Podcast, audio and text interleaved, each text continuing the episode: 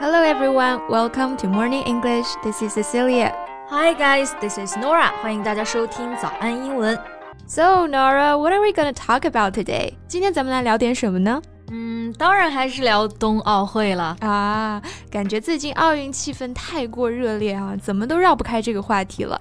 但是确实啊，关于冬奥会有太多可以聊的了，话题源源不断。Yeah, but I think our topic today must be of special interest to you. Really? Let me guess.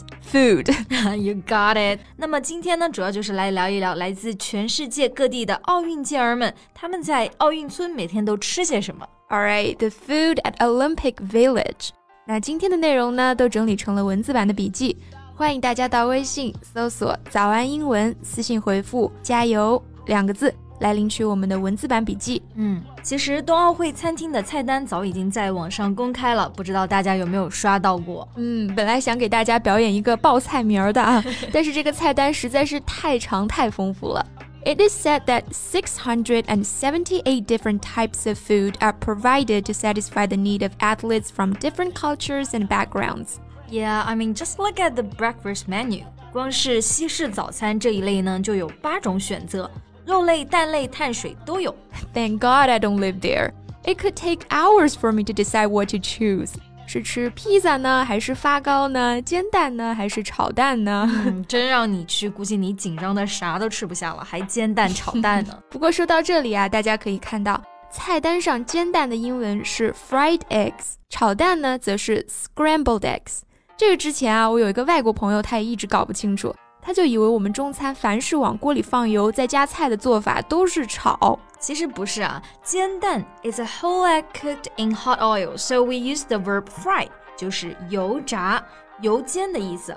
而炒蛋呢，用的并不是 stir fry 来表示炒这个含义，它用的是专门的这个动词 scramble，scrambled eggs，大家别弄混了。嗯，说回这个冬奥美食啊，其实我们说的不算数啊。得看人家运动员吃的开不开心，满不满意。嗯，那是相当的开心啊！有几位都出圈了，像谷爱凌，还有马耳他的运动员珍妮斯·斯皮泰里，都把包子带到了比赛场地。Right, this girl from Malta, she is called by the media the most interesting person in the games. In an interview afterward, Spiteri said Chinese food is her favorite, and she has been eating six red bean buns every day. 是的，这个 red bean bun 就是我们的经典的传统美食豆沙包。嗯、On the morning of the competition, she was too nervous to swallow any food, so she stuffed some buns in her backpack and one in her pocket. Stuff 做动词，它有把什么东西塞进什么里面去的意思。像这个小姐姐啊，她就把豆沙包塞进了背包和口袋里。 还有呢，就是把一种食物塞进另外一种食物里。没错，比如说火鸡里面塞甜料，嗯哼，stuffed turkey，还有就是那种填了馅的辣椒，stuffed peppers，嗯，有点类似于我们说的酿这种烹饪方式啊，酿青椒啊，酿苦瓜之类的。Anyway, the girl is so cute. I strongly suggest that she bring more red bean buns when she returns to her home country. 建议啊，走的时候呢，打包一麻袋豆包回家。 Yeah, actually, she missed out on a spot in the final, placing 21st in the qualifier. But she earned herself a great amount of attention, becoming a top trending topic on the Weibo microblogging platform. 嗯，虽然抱憾未能进入总决赛啊，但是却收获了中国民众的喜爱。那刚刚 Nora 用到了一个短语 miss out on something，它就表示错失某事。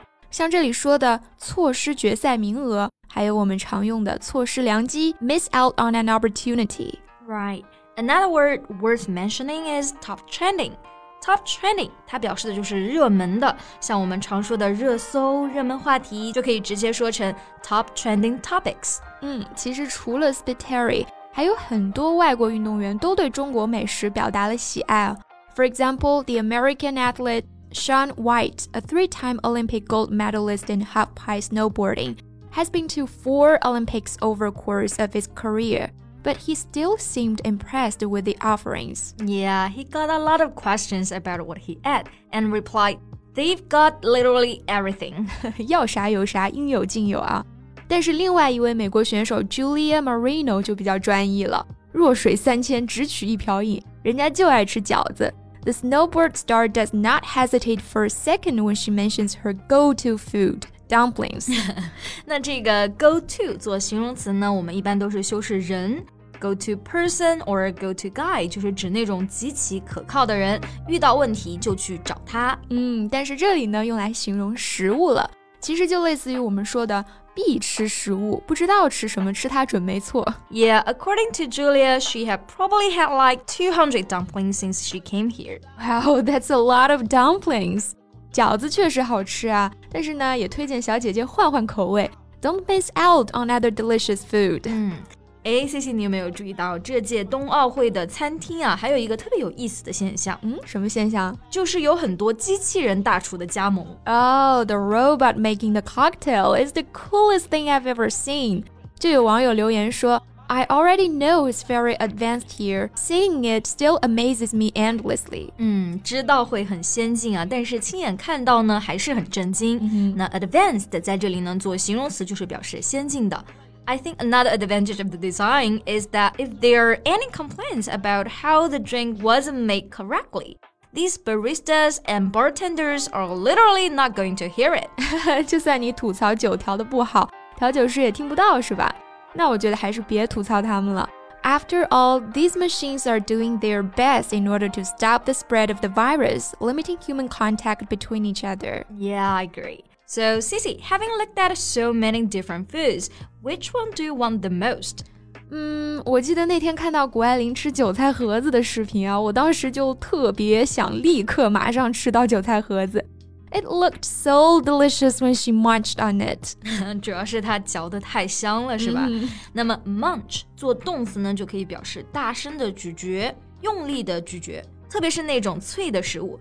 哎，正好说到这里啊，那就讲一讲韭菜盒子我们要怎么来翻译呢？会不会有人翻译成 leek box 啊？不过呢，外国人听了肯定会一脸懵啊。其实外媒在报道的时候呢是这么翻译的，叫做 fried dumplings filled with chives and vermicelli noodles。首先啊，万物皆 dumpling，然后呢，馅料它用的是 chives 来表示韭菜，vermicelli noodles 来表示粉条。哎呀，说的我又想吃了。其实像这些中国特有的食物啊，粽子啊、包子之类的，就直接用汉语拼写就可以了。Right? If you worry others might get confused, you can add a short explanation after it. 嗯，那聊了这么多，不光你啊，我都饿了。So what do you want to have for lunch? 啊，那不得来个奥运健儿同款套餐啊！豆沙包、韭菜盒子都得安排上吧？没问题，都给你安排上。那今天的节目就到这里结束啦。最后再提醒一下大家，我们今天的所有内容呢，都整理成了文字版的笔记，欢迎大家到微信搜索“早安英文”，私信回复“加油”两个字来领取我们的文字版笔记。Thank you so much for listening. This is Cecilia. This is Nora. See you next time. Bye.